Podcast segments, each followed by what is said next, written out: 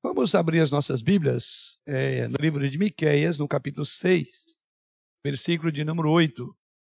Miqueias, capítulo 6, verso de número 8.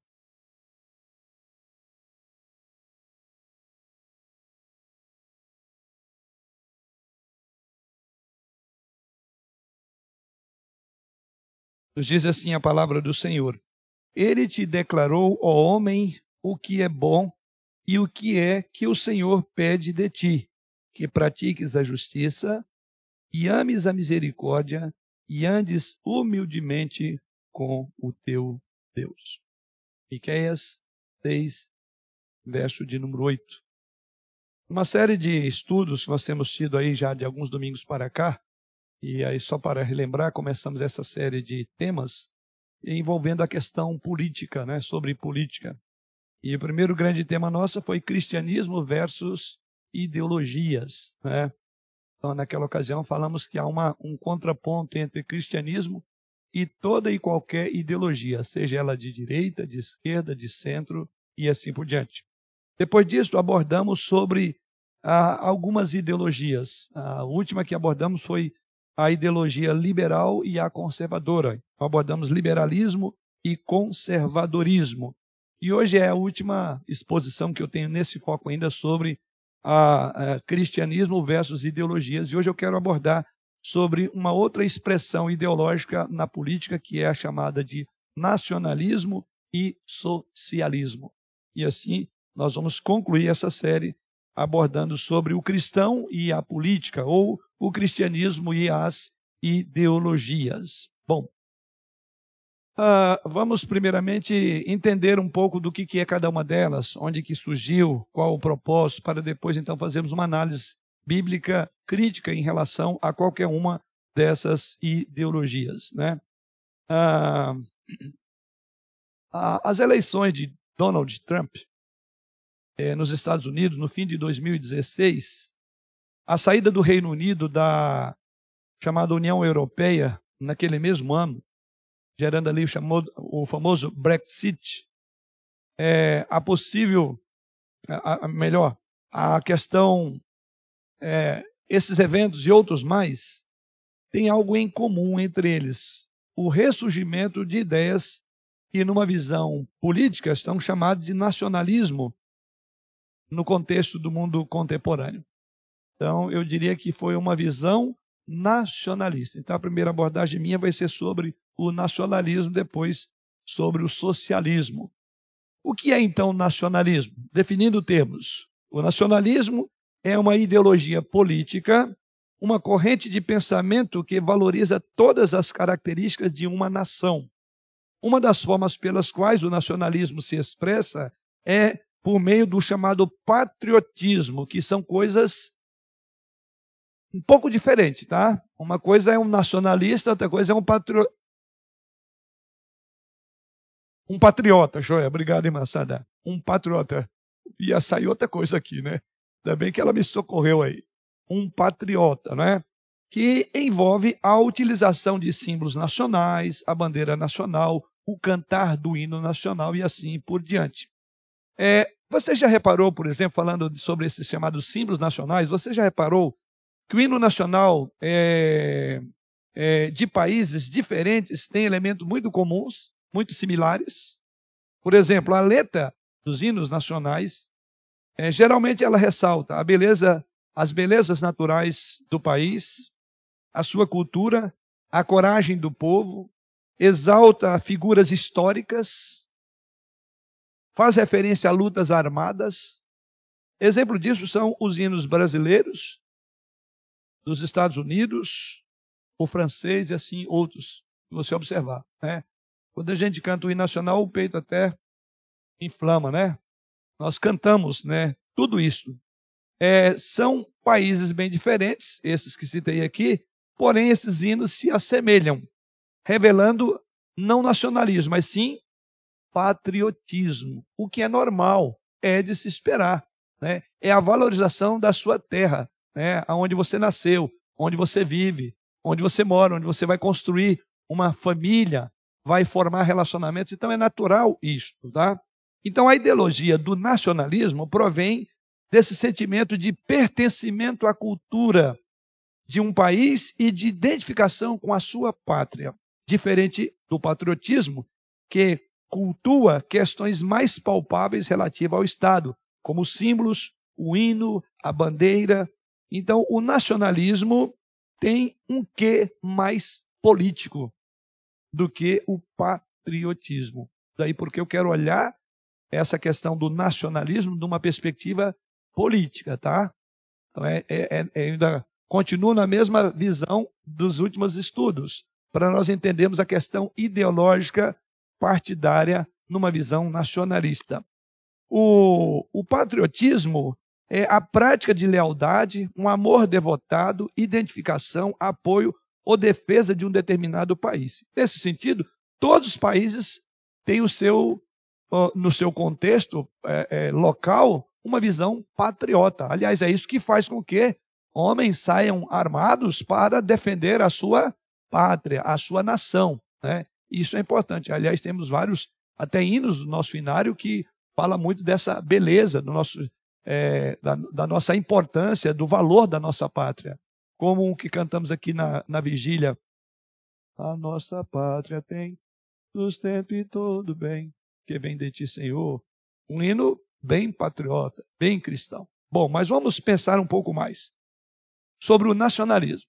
Então, um dos ideais nacionalistas é a preservação da nação na defesa do território, de suas fronteiras, assim como na manutenção do idioma, manifestações culturais, opondo a todo processo que venha destruir essa identidade ou transformar a identidade nacionalista. Existe mais, é, existem formas mais extremas de demonstrar esse sentimento nacionalista, que é o chamado ultranacionalismo ou mesmo ufanismo. É o que tem gerado esses, esses exageros é, e, e, e, e narrativas que levam um povo a defender de unhas e dentes essa visão nacionalista. E é para esse ponto que eu quero chamar essa atenção. Mas antes de fazer, como é que surgiu o chamado nacionalismo da perspectiva política? Depois da consolidação dos ideais iluministas na França, a, a população francesa, no século XIX, passou a rejeitar o Estado absolutista e monárquico que vigorava em seu país.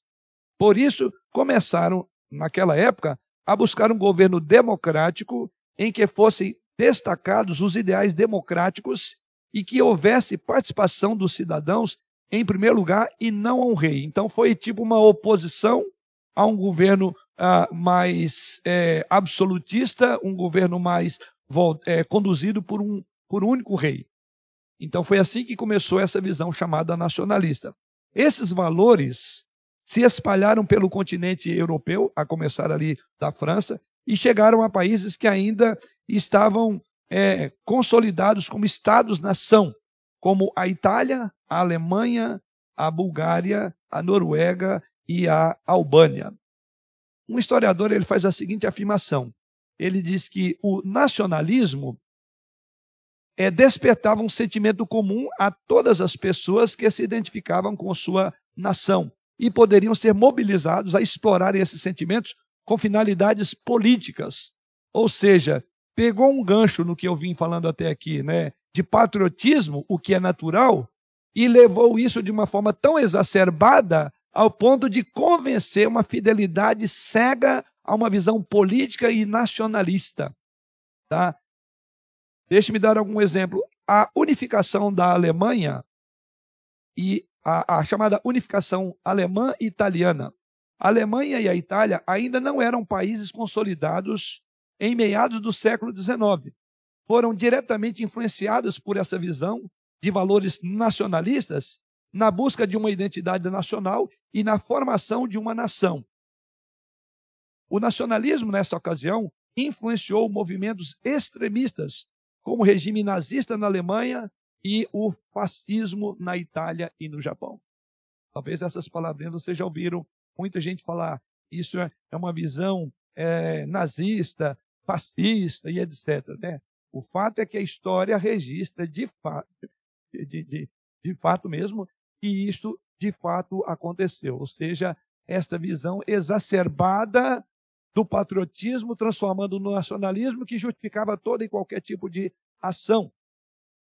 Então, ah, isso levou ao que a gente chama de ultranacionalismo ou chamado de ufanismo. E o que foi isso? Eu quero concluir essa parte histórica depois a gente fazer uma colocação é, cristã do assunto. O nacionalismo é, exagerado é, passou a ser chamado de ufanismo. Né? E o que, que seria isso?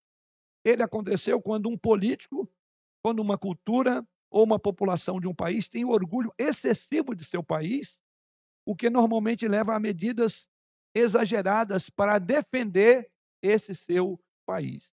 Normalmente é guiado pelo autoritarismo e, um e esforços para proibição, expulsão e opressão, e opressão de imigrantes.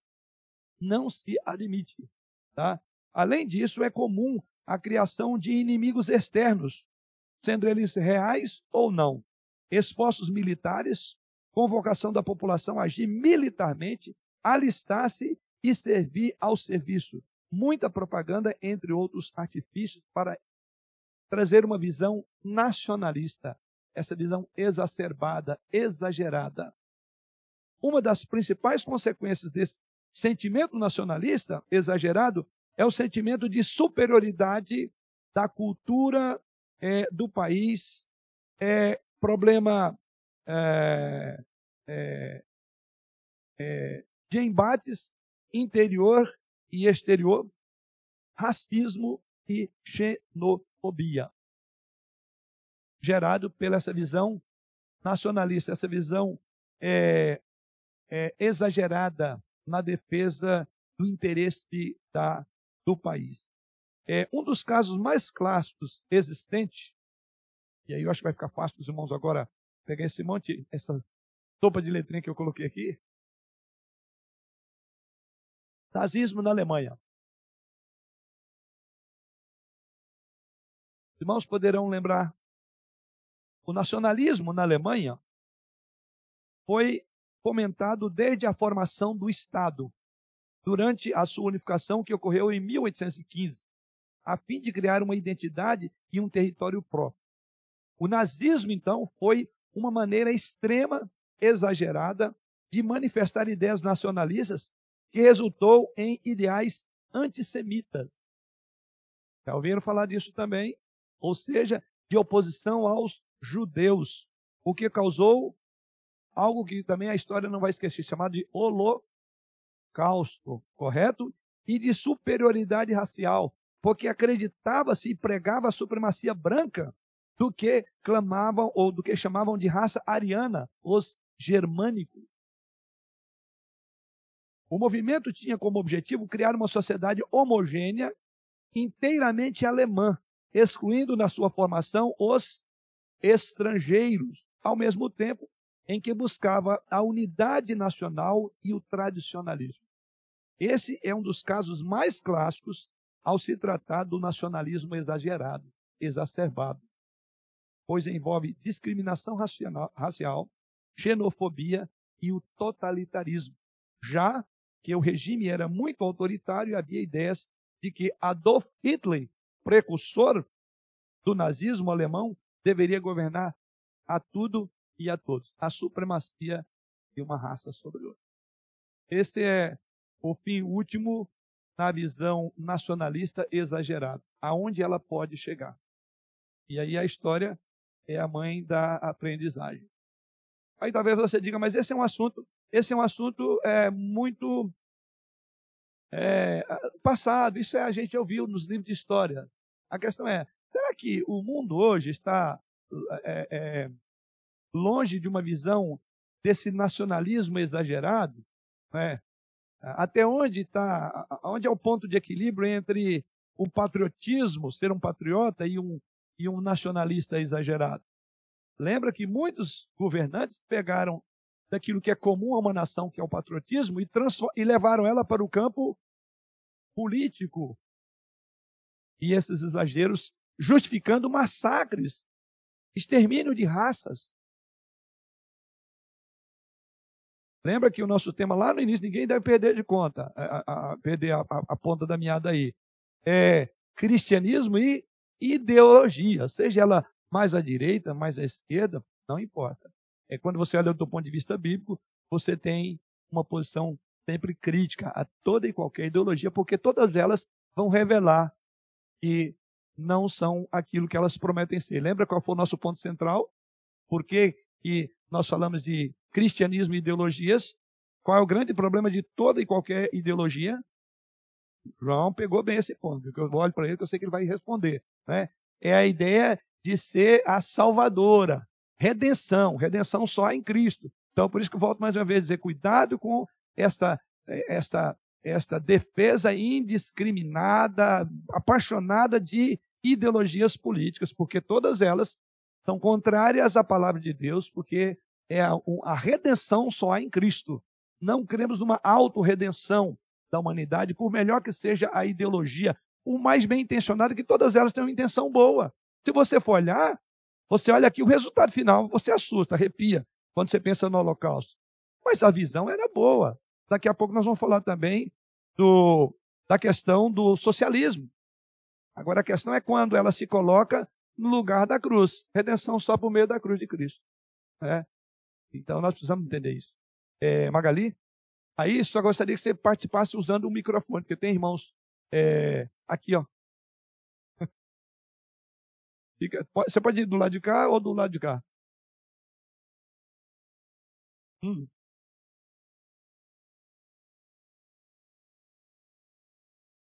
É, vou ajudar. Ah, para ajudar assim, em vez de nós deixarmos os microfones fixos, então já, então o irmão quiser participar, levante a mão, que aí o diácono vai olhar e levar o microfone. Tá.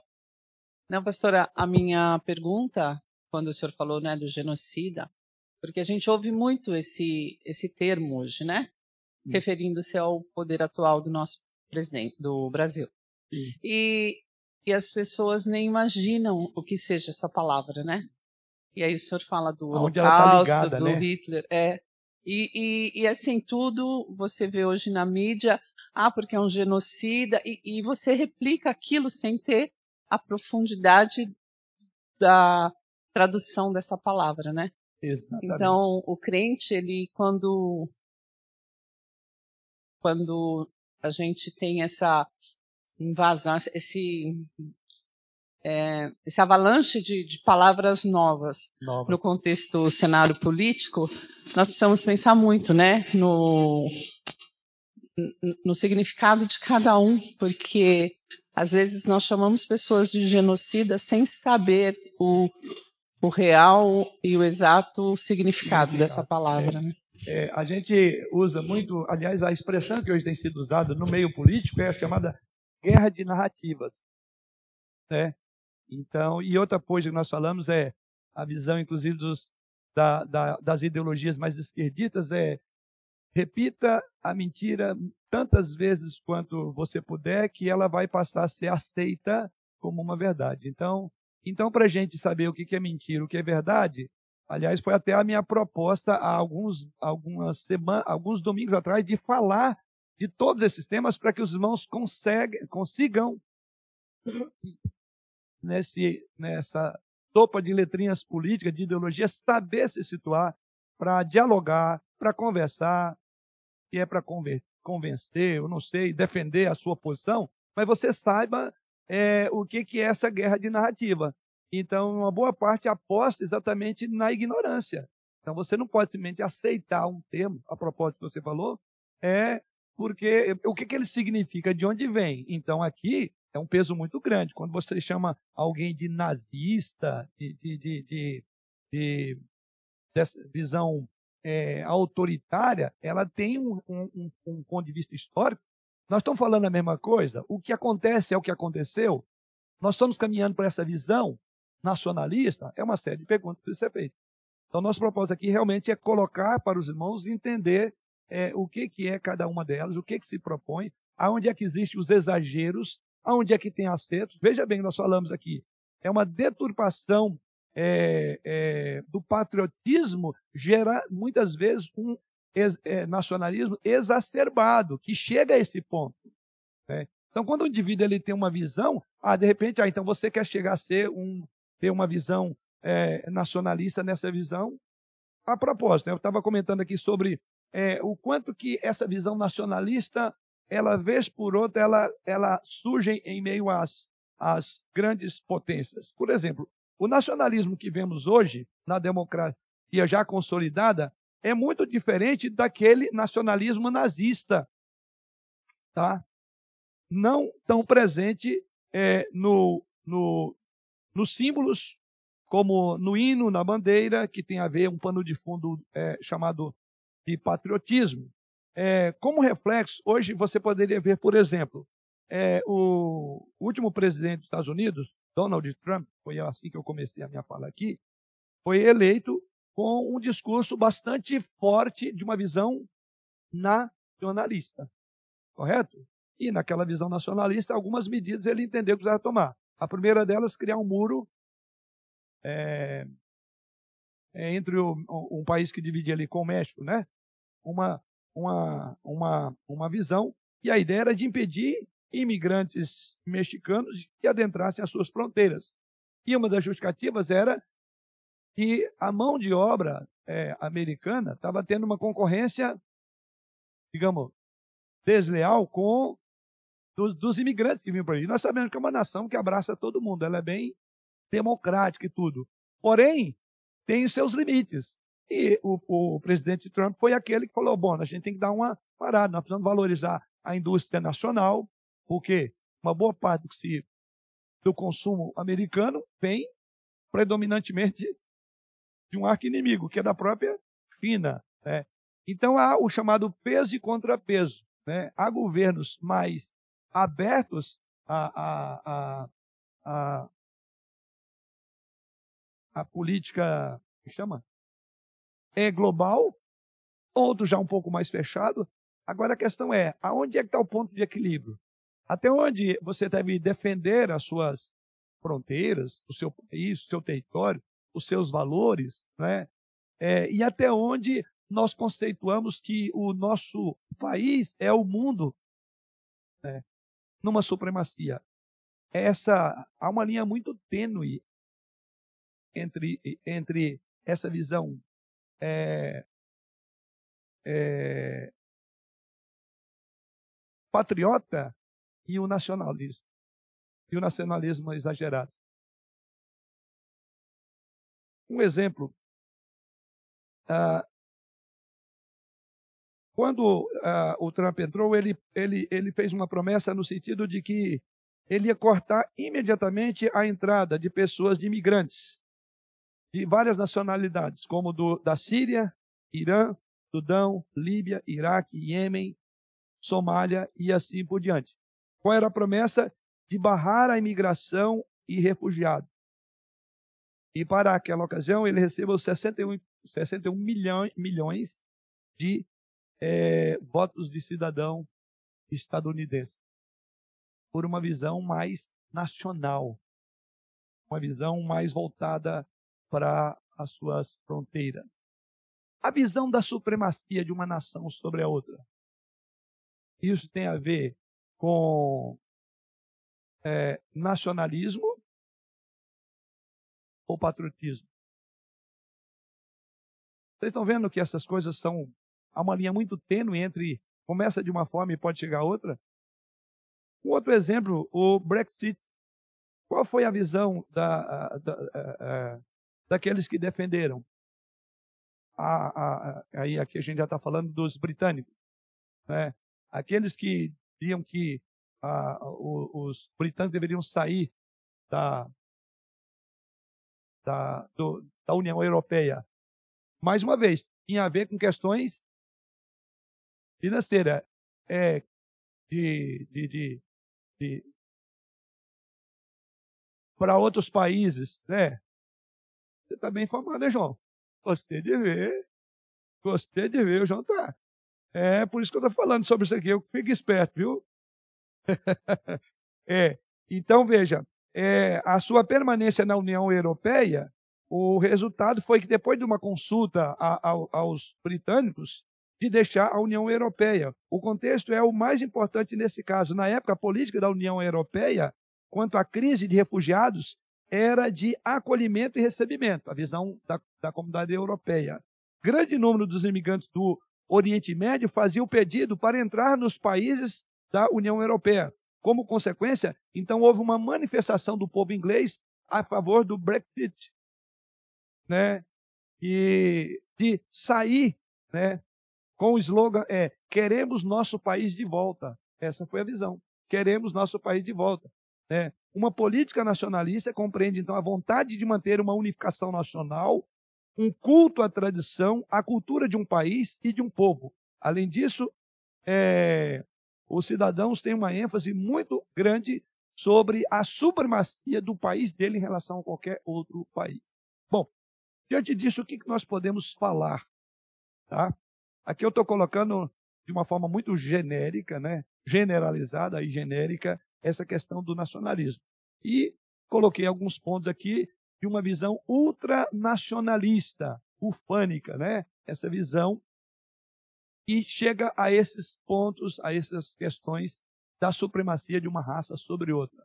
Quando a gente olha da perspectiva bíblica, uma nação é a reunião de pessoas de algum tipo de comunidade específica. Nação não é um país que se define por limites territoriais e, por isso, nacionalidade ultrapassa a identidade civil e política, ainda que possa abranger essas características é a definição de coexiste. Tá? E ele diz: para pensar em nacionalismo como uma construção social deliberada com uma identidade comum compartilhada. Essa identidade comum pode ser étnica, religiosa, familiar, tribal ou política. Essa é a visão desse autor. Então, quais são os elementos que a gente olha numa visão nacionalista apaixonada? Primeiro, prioridade à comunidade. Primeira coisa. De modo oposto ao liberalismo, o nacionalismo não prioriza o indivíduo. Lembra quando eu falei semana passada? Então vamos fazer um ponto de contato com o que eu disse a semana passada. Diferentemente do que vimos no liberalismo, que lembra lá? A lei é do, da, da capacitação, da questão individual. O indivíduo que, que, que e tem que ser valorizado no seu trabalho. Então, é, é, então o indivíduo ele tem a autonomia, eu ainda usei a palavra lá, ele é soberano para tomar decisão, definir o que quer. Então, diferentemente da visão liberal, já o nacionalismo prioriza é, a, a comunidade, o todo. Tem como meia, desculpa, tem como meta incluir na mente do indivíduo que ele é uma peça importante numa engrenagem maior. Nesse sentido, a nação pela qual o indivíduo vive se torna o propósito de sua existência. É uma visão nacionalista. Essa ideologia se torna idólatra quando exige de uma pessoa uma fidelidade contestável é, somente com Deus, ou que contrapõe, melhor dizendo, a Deus. Esse é o problema. É aquilo que eu falei, é um culto a uma ideologia. E aí é onde está o erro. Na ideologia nacionalista, a nação é uma divindade que existe antes de todas as coisas. O nacionalismo pode chegar a proporções de extrema dominância sobre uma pessoa e pode se tornar totalitarista. Então, isso é uma visão do nacionalismo radical. Então, como eu falei, a, a linha é muito tênue entre uma coisa boa e aceitável para justificar, como o próprio Holocausto, uma visão extremamente nacionalista, de apagar, de liquidar ou de usar todo o mundo, toda a outra, todas as outras nações para o bem comum daquele país. E aí nós já estamos fazendo uma diferenciação daquilo que não é diferente à luz do Senhor. Todos os homens foram criados à imagem e semelhança do Senhor. E por isso, todos os homens devem ter, devem ter a mesma dignidade, independentemente do país, da raça, da, da, da, da raça, da cultura e até da religião deles. É por isso que nós somos ordenados por Jesus Cristo a amar o próximo. E o próximo pode ser um muçulmano, pode ser um hindu, pode ser um chinês, um americano. E quer queira, quer não, nós temos uma tendência de, de como é que fala? De acepção de pessoas. Então, por trás dessa visão extremada desse ultranacionalismo, há um perigo muito grande de você achar que está fazendo justiça e você tirar os mais fracos, você tirar ah, certas pessoas, você não permitir que a sua cultura tenha uma interação de outras culturas do mundo, receber outros como imigrantes. É. é bem verdade que com essa visão de um mundo globalizado, essa visão é, é, de ultranacionalismo, ela tende a ser bastante atacada. Poucos países vão conseguir fazer o que fez a Alemanha naquele período. Até mesmo porque hoje o mundo está bem pulverizado. Mas a questão é a seguinte: essa terra é de quem? A terra é de Deus. E ele nos dispôs em vários lugares dessa terra. Aliás, nós temos uma tendência de aglomeração, por isso que Deus ordenou: crescer multiplicar e enchei a terra. Eu começo a olhar isso quando viajo em alguns lugares aqui do nosso país, eu creio que todos já tiveram esse privilégio e essa oportunidade. Eu falo, gente, mas tem muita terra, né? E por que, que a gente fica brigando naquele miolinho lá? Poluído, cheio de complicação, brigando com o vizinho do lado. Vamos encher essa terra. Né? Vamos é, esparramar mais. Então, nós temos uma tendência exatamente dessa supervalorização da nossa aglomeração, e aqui ninguém entra, ninguém pode. O mundo não é nosso, a terra não é nossa. E por que, que a gente briga tanto? Então, essa visão ultranacionalista ela vai contrária a um princípio bíblico, né? E que tudo é nosso. A terra não é, é claro, nós estamos falando aqui, veja bem, do patriotismo a defesa da nossa pátria. Estou falando dessa visão ultranacionalista que sacrifica o mundo em. É, que o mundo fica em detrimento do, do, do benefício de uma nação. Aí começa a haver essa supremacia de nações e achar até essa classificação de primeiro mundo, segundo mundo, terceiro mundo, eu não sei quantos mundos já tem aí. Já ouviram aí? Essa classificação, que inclusive ela é pejorativa, a gente sabe disso. Ah, isso é país de terceiro mundo gentalha. É, mas se o terceiro mundo não produzir arroz e feijão, quem está no primeiro morre. Então observe que, é como eu falei, essas diferenças não deveria haver. Aí os irmãos falam, ah, que é uma visão utópica do pastor. Não, é uma visão bíblica. Então, quando eu coopero e contribuo para esse tipo de visão, de ideologia, eu estou agravando mais o problema que o pecado já trouxe, que é a nossa separação. Nós nos dividimos entre nós mesmos. Então, quer queira, quer não, na ponta disso aqui é uma questão de pecado. Segundo ponto, outra visão ligada a essa questão nacionalista é o que eu já coloquei, é o totalitarismo. Ou seja, o nacionalista se torna totalitário quando se apresenta como um credo único para se viver. Totalitarismo é uma forma de governo em que o Estado e tudo o que o compõe são sujeitos ao seu líder, ao partido ou à classe, classe política dominante. Quando isso ocorre, o nacionalismo exibe uma característica mais nefasta,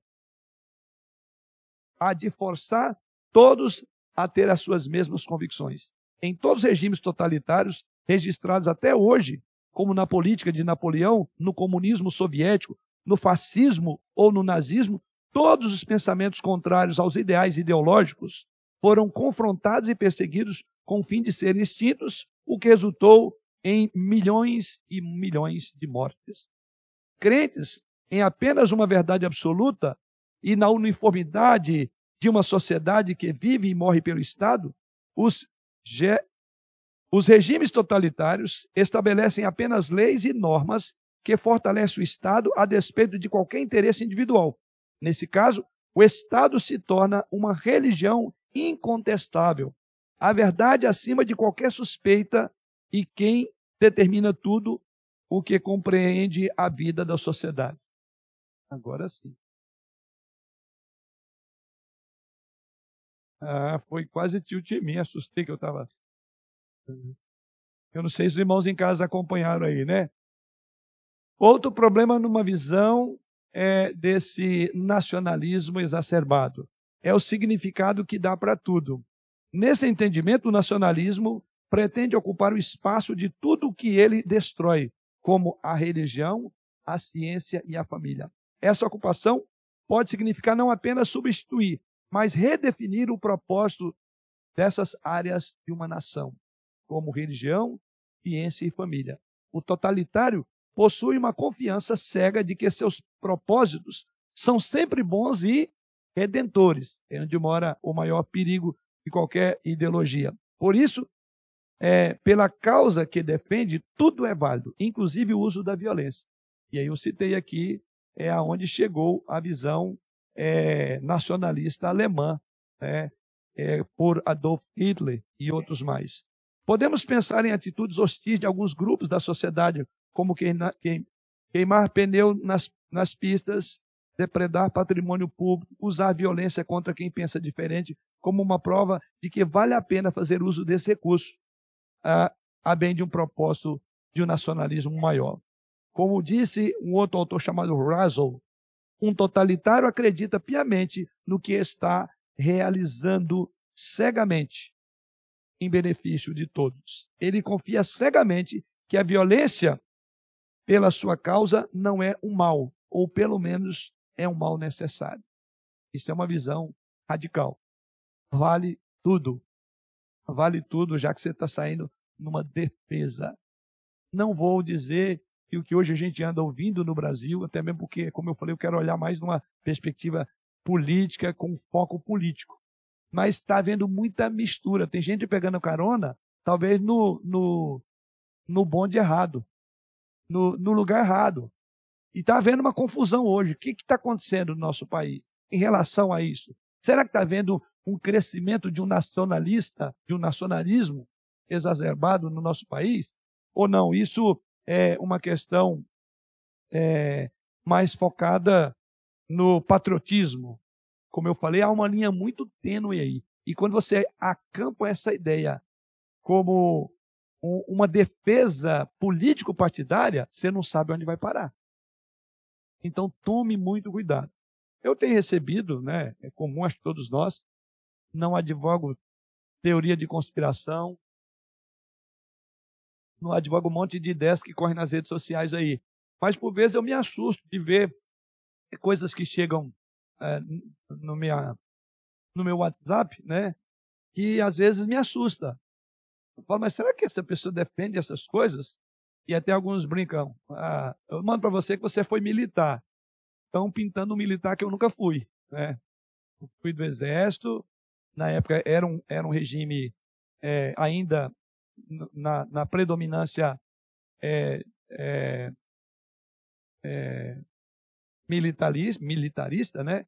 Porém, aí, aqui eu falo, pinta-se um quadro tão absurdo, aliás, tem que se reler a história. Então a questão hoje para mim é a guerra de narrativa mesmo, né? O que, aonde, para onde nós vamos? E tem muita gente entrando com uma visão totalmente estranha de como defender direitos e valores. E aí, enfim, cada um está se armando do que pode. E aí nós corremos o risco de, de sermos esses que vão que é, é fazer qualquer coisa porque vale tudo. A, a, bem de uma ideia maior, eu, eu digo, não entre nesses, é, nessas questões. Isso não é saudável. Nós não temos isso como a redenção do nosso país. E de repente nós vamos chegar a um ponto de dificuldade de viver. Em função Acho que está indo longe demais essas, essas, essa abordagem apaixonada, ignorante, inclusive. Você não sabe o que está mexendo. Você não sabe para onde isso vai. Basta ver algumas coisas que eu recebo falando, meu Deus do céu, fazer isso, por quê? Qual a finalidade? Não é algo tão importante quanto uma democracia.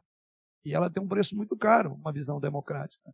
Então eu entendo que está havendo uma visão exacerbada de todos os lados. Por isso que a minha proposta aqui desde o início foi ser é, neutro e muito claro à luz das Escrituras. Porque quando você olha as Escrituras, qualquer uma dessas visões de ideologias está errada. É. Então isso vai fazer você viver com mais prudência, sabedoria, equilíbrio, tá? Amor a Deus acima de tudo, amar a sua pátria, é, orar pelos aqueles que governam, mas dentro dos limites e a lei que os princípios cristãos é, estabelecem. Porque é aquilo que a gente colocou já lá no início, né? O país que estava tipo ignorante, não queria saber de política, veio para ela, mas veio ignorante, do mesmo jeito, e começa a defender o indefensável, lidar com coisas que não deveria. e achar que é assim, não se mexe com coisas tão delicadas. Como eu falei para os irmãos, a, a, a, gente pode dar um passo de uma ruptura, isso é algo muito grave. E não podemos, como cristãos, fazer isso. Não é assim que funciona. E por outro lado, é o que eu falei, às vezes a intenção, a ideia é até boa, mas tem um modus operandi que é tão importante quanto. Fins não justificam os meios. Né? Então o que, que nós queremos? O que, que nós pretendemos? Precisamos de primeiramente entender o que está por trás da visão ideológica, até mesmo porque você tem uma visão específica, mas quando você entra numa visão político-partidária, você não tem ideia do que está por trás dessa visão política partidária. Ela é muito perigosa, porque ela tá por, tem por trás de si essa visão, seja de um lado ou de outro. O cristão e o nacionalismo.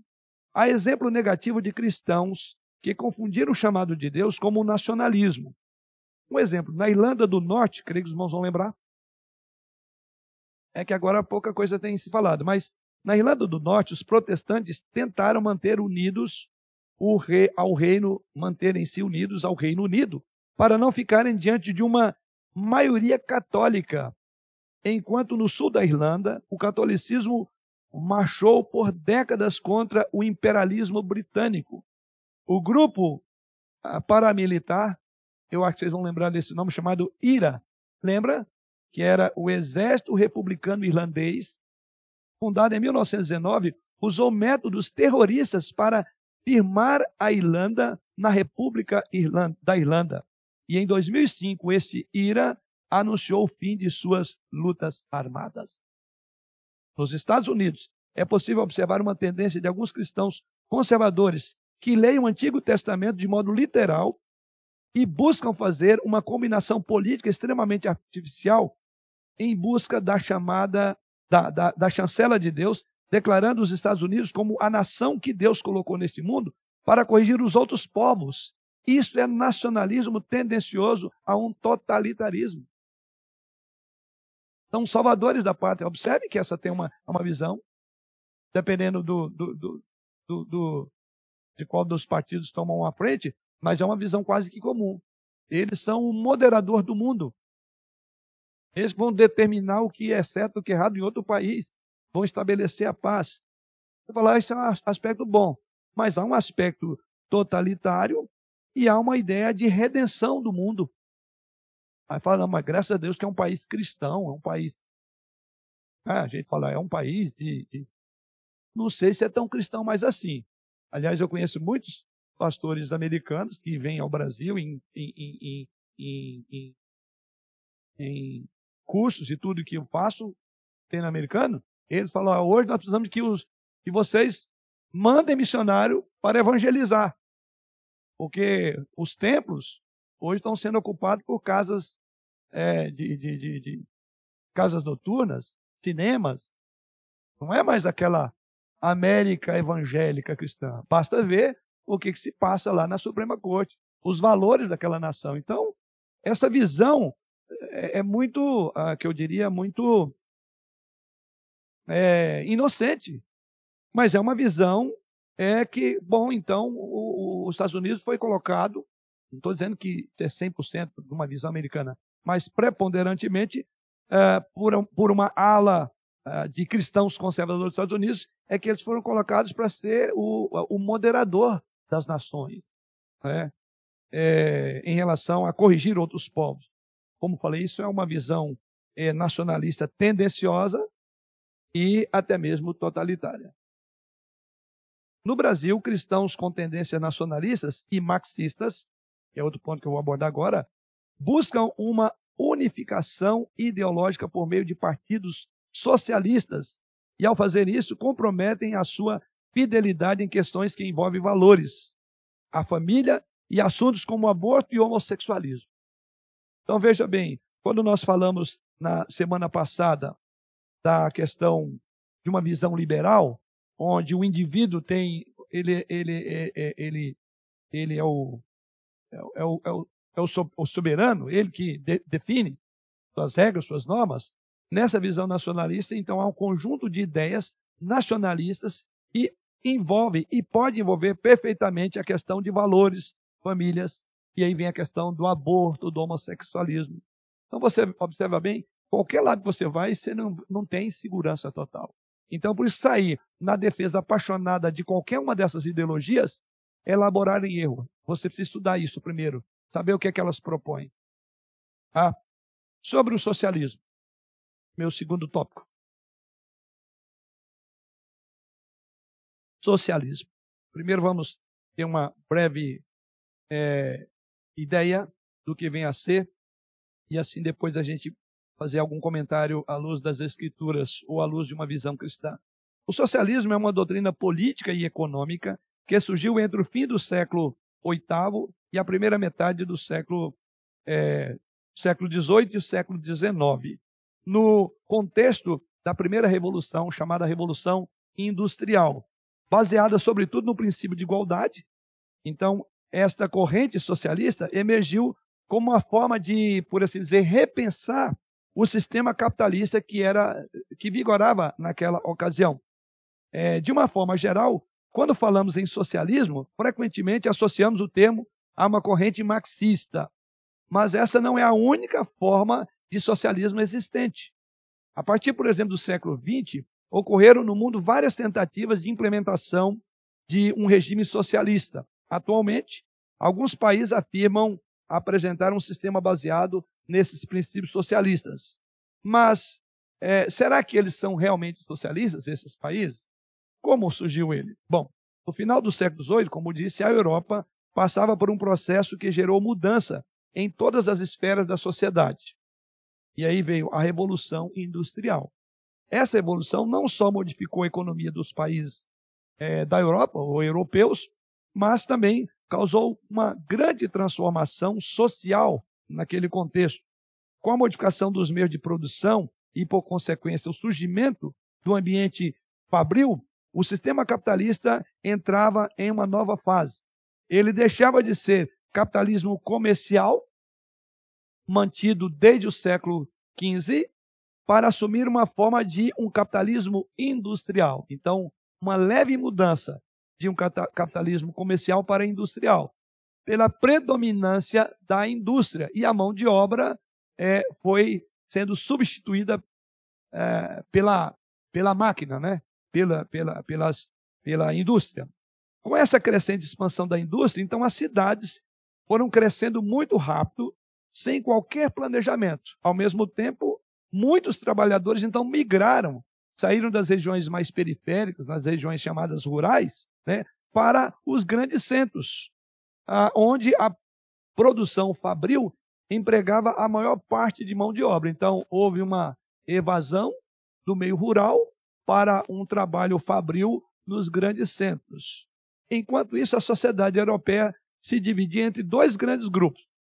De um lado, um proletariado que nada possuía além da própria mão de obra, quer dizer, o trabalhador.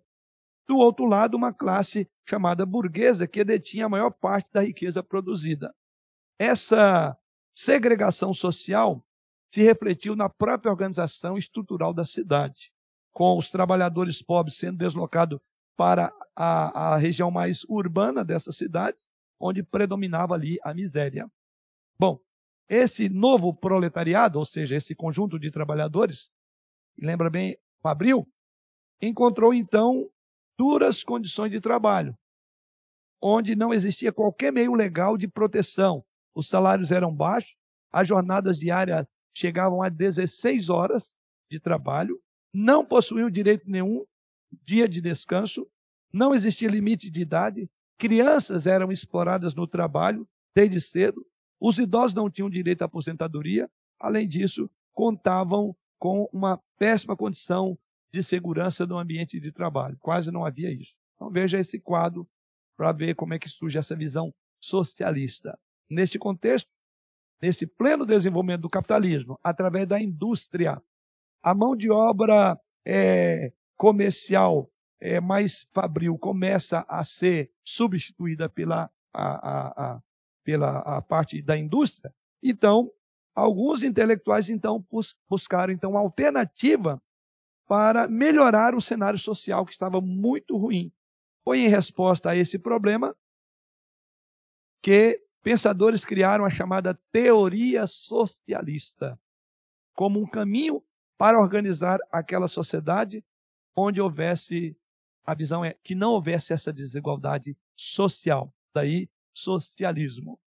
Os primeiros pensadores dessa corrente foram Saint, Saint Simon, Charles Fourier e Robert Owen. Cada um tinha uma maneira de pensar. Então, a partir daí, foram denominados vários tipos de socialismo, chamado socialismo utópico, socialismo científico. E aqui a gente vai ver como que essa, essa linha de pensamento entrou na visão é, intelectual dos intelectuais e assim começaram então a produzir ideias que seriam chamadas de socialismo, é, seja utópico ou mesmo científico. Não vou descer a muitos pormenor, mas só para dar uma ideia. O, o, primeiro deles, o chamado socialismo utópico, é, foi a primeira corrente socialista desenvolvida ainda durante a primeira Revolução Industrial. E ali ela foi chamada de utópica. Por quê? Os socialistas utópicos enxergavam a indústria como o caminho para o desenvolvimento econômico e, com isto, para melhoria da vida da população. Ou seja, então a gente pode associar, já que tem a indústria, então nós vamos agora, não vamos brigar com as máquinas, vamos. O, o, o pensamento é, então deve haver uma harmonia é, de maneira que economicamente vai ser um bem para todo mundo. Diferente dos socialistas científicos, não defendiam o fim do sistema capitalista como um passo necessário para atingir uma sociedade justa e igualitária. A formulação desses socialistas utópicos eram modelos realizados de sociedade, por isso o nome de socialismo utópico. Marx criticou, Karl Marx criticou esse socialismo, ou esse sistema, a apontar, segundo ele, que apesar dos socialistas utópicos apresentarem ideias de uma sociedade mais justa e igualitária, não mostraram instrumentos de como fazer isso. Qual era o método necessário? Surge então o socialismo científico, por Karl Marx. O socialismo científico foi criado no século XIX, pautado em uma análise histórica e científica do, do capitalismo utópico, por ter como pensadores Friedrich Engels, Karl Marx, o socialismo científico é muito conhecido como marxismo. Eu creio que os irmãos ouviram aí a, a palestra no sábado passado, né? Sobre o marxismo cultural. Acho que uma boa parte ouviu, né? Segundo Marx e Engels, em todas as épocas históricas a sociedade foi marcada pela luta de classe, sendo esta relação caracterizada pelo antagonismo entre uma classe opressora e uma classe oprimida. No sistema capitalista, essas classes são representadas, respectivamente, pelos proprietários privados do capital e, portanto, os donos do meio de produção, e, por outro lado, uma massa de assalariado é, sem posses, que dispõe apenas da força de trabalho. Então, o marxismo enxerga o proletariado como a classe social capaz de destruir essa forma de exploração do homem e ele diz que o proletariado deveria então chegar ao poder. Trabalhadores então deveriam chegar ao poder com uma revolução. Ao atingir o poder, dizia Karl Marx, os trabalhadores eliminariam a desigualdade, aboliriam as classes sociais e tornavam então uma sociedade mais igualitária. Quando isso acontecesse, segundo Karl Marx, estaria assinalada a passagem do socialismo para o comunismo. Você vê a ponte até chegar o comunismo, que é a ideia de comum, algo comum. Eu não vou falar, mas onde tentou implantar a primeira visão marxista, na verdade foi na Alemanha, em 1871, a chamada Comuna de, Paris. Foi a primeira tentativa histórica de implantação de um governo socialista. As ideias eram boas, como, por exemplo, fixação de um salário, a comuna pregava a fixação de um salário mínimo para os trabalhadores, estabelecimento do ensino gratuito para todos, bem como o ensino noturno, redução da jornada de trabalho, autogestão nas fábricas, tornando os operários responsáveis pela organização, declaração de igualdade entre homens e mulheres, criação do Estado laico por meio da separação entre igreja e Estado. Sabe quantos dias capturaram a comuna e foi numa jogada. A França estava numa guerra e então houve um enfraquecimento interno e esse movimento já era forte. Então arvoraram ao poder. 72 dias existiram. E chegava o fim da primeira experiência de governo socialista de uma composição predominantemente operária. Socialismo na União Soviética, ainda que a Comuna de Paris tenha sido a primeira experiência prática de socialismo, foi somente no século XX que a ideologia socialista foi adotada por um país inteiro. A primeira nação a adotar esse sistema foi a Rússia, que pouco tempo depois se unificaria com outros países para formar a chamada União Soviética. Embora algumas das medidas dessa união ou propostas lá, naqueles 72 dias da Comuna na França, é a primeira vez que de fato o princípio socialista foi aplicado e mantido como um sistema político ao longo de um tempo foi exatamente na União das Repúblicas Socialistas Soviéticas. Países que têm esta linha, Cuba, Cuba talvez seja o exemplo mais conhecido do socialismo moderno, inaugurado no país desde a Revolução de 1959. Depois vem China, o socialismo foi implantado na China em 1949, pouco tempo depois do fim da Segunda Guerra Mundial. Depois vem a Coreia do Norte. A Coreia do Norte surgiu a partir da fragmentação da antiga Coreia em 1948, quando se originaram dois países, como a gente hoje conhece, né? A chamada Coreia do Norte e, e tem um sistema socialista apoiado pela União das Repúblicas Socialistas Soviéticas, é bom lembrar, e uma nação capitalista apoiada pelos Estados Unidos da América, que é a Coreia, hoje chamada Coreia do Sul. E também o Vietnã. O Vietnã adotou o regime socialista em 1976, após a conhecida guerra contra os Estados Unidos. O que temos a colocar sobre o socialismo? À luz das Escrituras.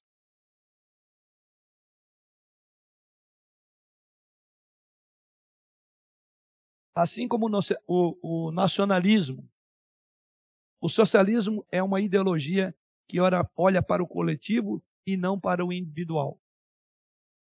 Não é simples classificar o socialismo se levarmos em conta que existem muitos socialismos. Segundo esse autor chamado Coisis, podemos falar de socialismo teórico como o de Marx e Engels, conforme já foi colocado que visualizava uma sociedade igualitária e o socialismo prático, como Vladimir Lenin, que aplicou o socialismo na antiga União das Repúblicas Socialistas como propósito de destruir o capitalismo. Ou, então, tem o chamado socialismo utópico, que também citei aqui, que tenta reorganizar pequenas comunidades numa visão de fraternidade da humanidade, ou o socialismo científico, ligado a Marx e Engels, também, e é assim chamado pela visão que tinha da história, em terem, uh, em tentarem fazer surgir uma sociedade por meio das forças históricas. Observe que todas as visões, seja do nacionalismo, até mesmo exacerbado, ou do socialismo, todos querem resolver algum tipo de problema.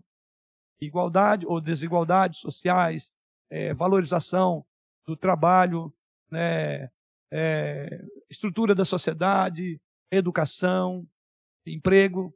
Por isso que esse assunto mexe com todos nós. De alguma forma, você está sendo é, bombardeado por essa visão desses, dessas ideologias. Porque todas elas vão mexer com alguma coisa que diz respeito diretamente a você.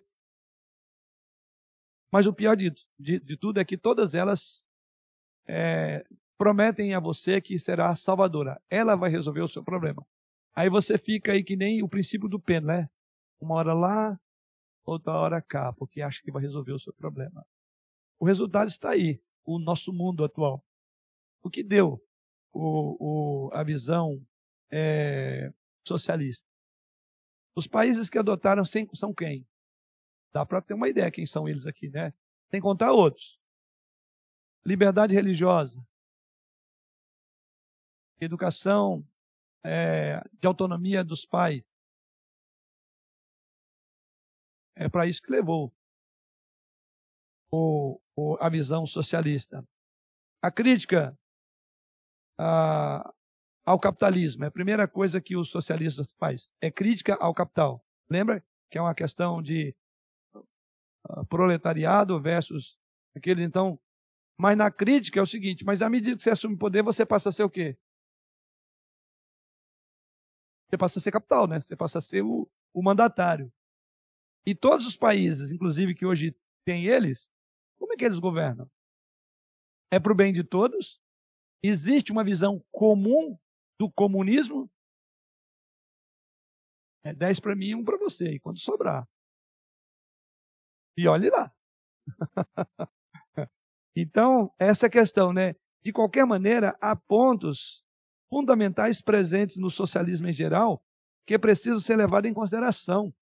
No Brasil, entende-se, por um lado, que o socialismo trata da defesa de uma sociedade menos competitiva, menos colaborativa. Esse é o problema. Contrariando o que a Bíblia diz: quem não trabalha, não coma. Como é que fica esse princípio numa visão que o que trabalha, trabalha para si e paga a conta do outro que não faz nada? É, é, do empenho da erradicação da pobreza, o incentivo à generosidade contra o egoísmo. Onde é que está isso na visão é, socialista? É aquela questão, né? o indivíduo ele quer ser defensor de um socialismo, né? Da, de algo comum, mas tem um iPhone, um iPad e não, não aceita dividir com ninguém. Dá o seu para ele, então. Quer dizer, essa é uma visão totalmente utópica, porque é aquela visão que eu falei de todas as ideologias de ser salvadora, mas elas são contraditórias à medida que elas passam a ser exercidas. É. Por outro lado, aqueles que interpretam o socialismo como uma forma de governo que privilegia cidadãos que não trabalham ou não esforçam bastante para conquistar aquilo que outros conquistaram. Então é uma, uma, uma, um incentivo à, à, à, à preguiça. E isso vai contra a Bíblia. Quem não trabalha não come. Não dá para entender como um cristão tem uma tendência socialista, comunista como essa. Tem que, tem que deixar os valores e os padrões bíblicos para provar isso. Né? Surge então é, a perspectiva crítica né, é, com relação a essa questão da justiça social. A visão socialista não prevê adaptações às coisas como elas estão, mas a revolução. Se o capitalismo, por exemplo, não se enquadra em sua visão histórica e se mostra como uma nódoa, ele precisa deixar de existir. Então, outro problema, que é a ideia do totalitarismo, né? da imposição.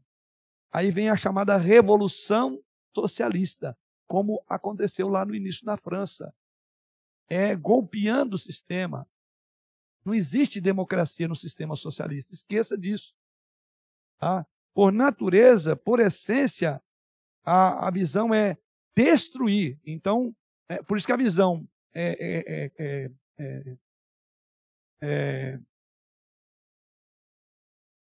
não democrática é, é conviver com as mais variadas é, expressões. Isso é democracia. Numa visão é, socialista, não há democracia. À medida que subiu e chegou no poder, então aí passa. A, e a ideia é essa: não é conviver com aqueles diferentes, é destruir. Literalmente, o princípio é destruir. Por isso que engana-se aqueles que acham que é uma visão pelo social e vai chegar ao comunismo. Basta ver. Cuba hoje, China, Coreia do Norte, Vietnã, Venezuela, então é ler do engano, achar que vai resolver o problema. Você vai entrar numa escravidão. Vai ser tolhida a sua liberdade. Uma série de outras coisas, né? É, outro problema. Essa revolução socialista é a busca de subverter, desse socialismo, é a busca de subverter, subverter estruturas que carreguem caráter capitalista, como, por exemplo, a família, o casamento e a igreja. Por trás de uma visão socialista essas são são instituições que contribuem muito para uma visão capitalista. Então, se é assim, por se colocam numa posição inimiga de uma visão é, que preserve qualquer ideia que seja é, capitalista. E aí, quando você vai para a Bíblia, você olha, por exemplo, uma visão é, mais capitalista. Aliás, há um livro de, de, de, Calvino chamado Humanismo Social de Calvino, né? E ele vai falar exatamente sobre essa visão né, do trabalhador, da valorização é, do trabalho, da importância, da dignidade que tem o trabalho para o ser humano. Então, há um aspecto muito interessante no livro. E a questão é, pela igreja, a família e o casamento sustentarem é, bases fundamentais que estão ligadas mais ao capitalismo, então elas também são tidas como algo a ser destruído. Família, igreja, sociedade é, é, e liberdade. Tudo isso está no pacote de uma visão socialista. Vou parar por aqui porque o tempo já foi, né? É o segundo? É. É, mas já foi. É, é não vai dar, né? É, deixa eu então abordar outro tópico só. Tem mais quatro tópicos, mas vou abordar só esse, porque semana que vem eu vou abordar outro assunto. Mas eu concluo esses outros tópicos. É confiança na natureza humana. Então, primeiramente, a crítica ao capitalismo. Então, se opõe duramente ao capitalismo. Então, não é uma, não é uma é, ideologia com a qual eu devo conviver. Não existe convivência num sistema capitalista é, comunista. Não tem convivência com outros. É aniquilação do outro. E aí por isso que então vai pegar as estruturas que estão ligadas ao sistema capitalista ou que ah, de alguma forma contribuem para uma visão capitalista, então a família está lá, a igreja está lá. Outro problema é a confiança na natureza humana. O pensamento é presente e marcante no socialismo é a confiança na natureza boa da humanidade. As pessoas são fundamentalmente boas, conforme é, o autor Coises coloca aqui. Ele diz: por um lado, o socialismo parece se basear no pressuposto de que os seres humanos são espontaneamente virtuosos quando são emancipados de sistemas sociais, econômicos e políticos viciados. Por outro lado, vários socialismos também se baseiam na convicção de que as pessoas humanas são infinitamente maleáveis, ou seja, capazes de serem moldadas segundo os imperativos do novo sistema. Ou seja, são genera, não, não é generar. A índole delas são genero, generosas.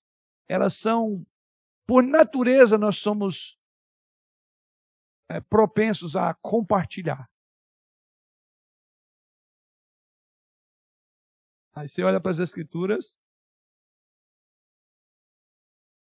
É generosa, né? Sempre generosa, sempre pronta a dar e a repartir. É assim?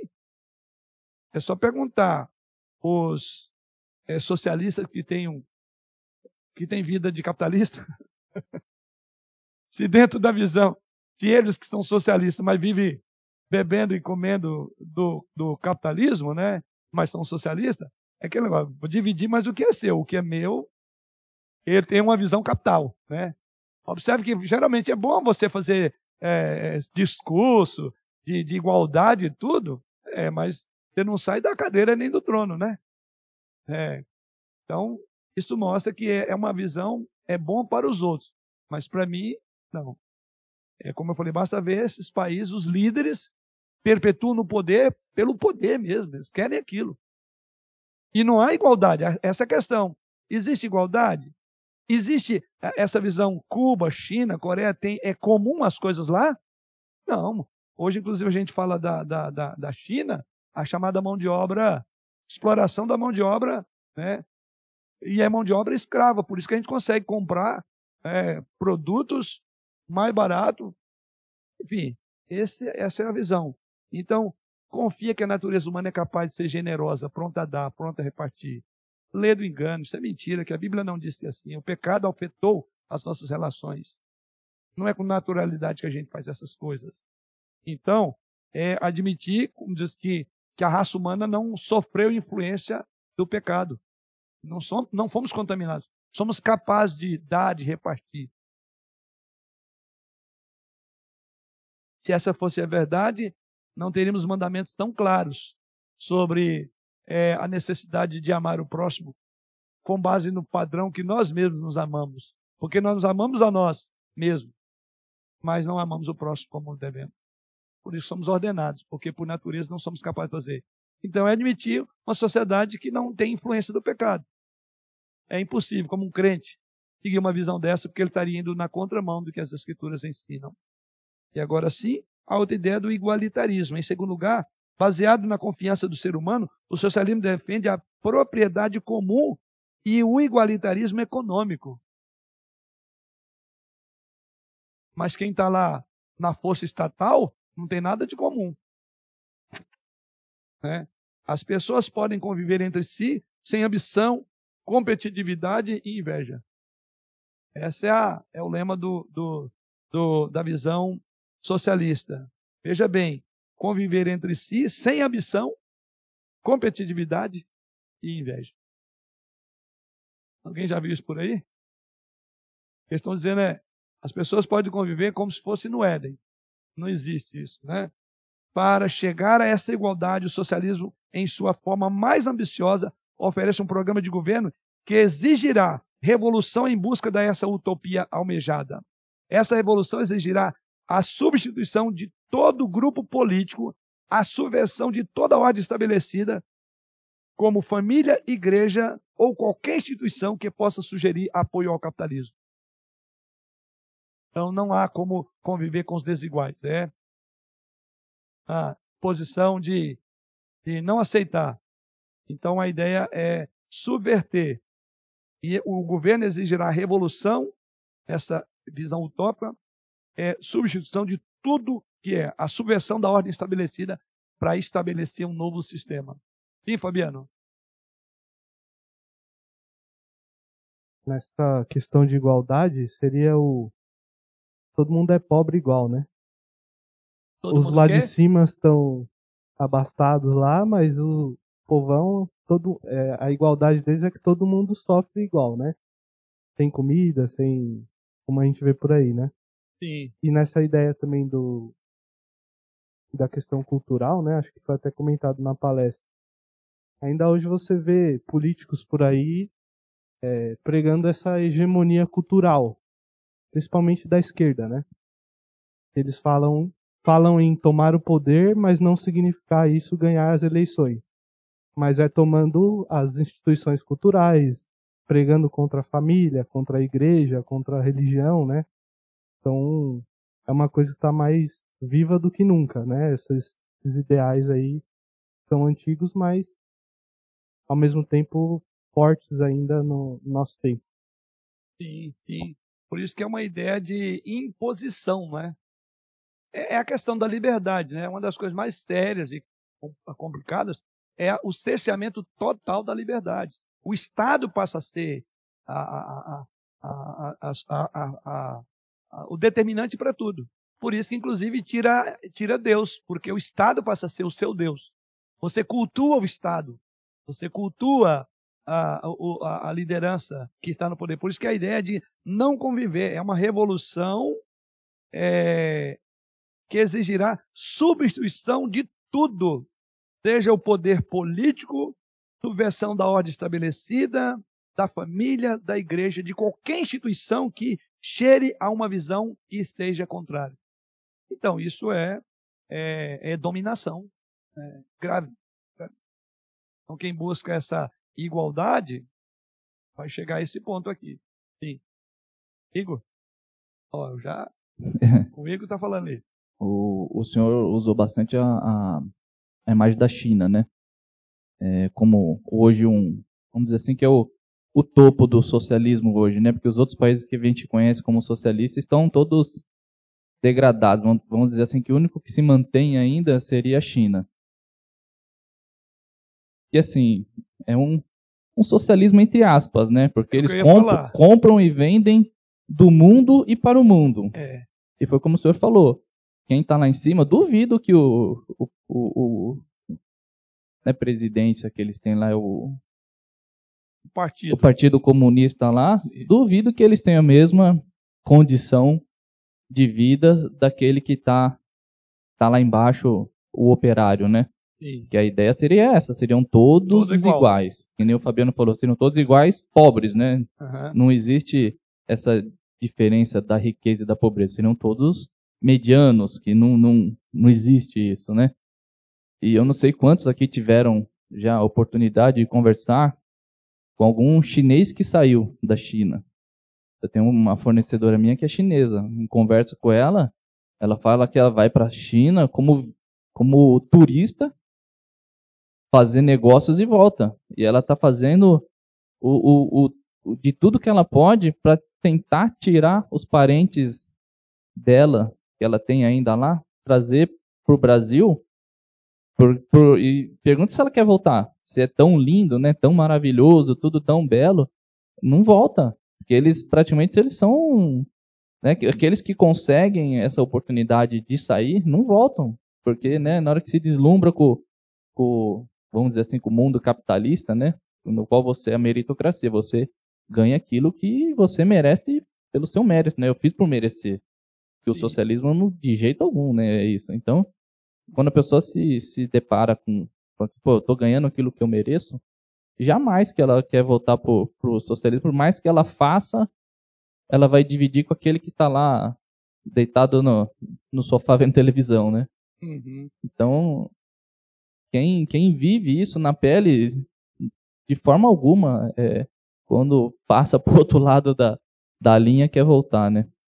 É, por isso que basta a gente ser muito objetivo e pensar, né? Os que vivem nesse país, existe igualdade social nos países comunistas? Não existe.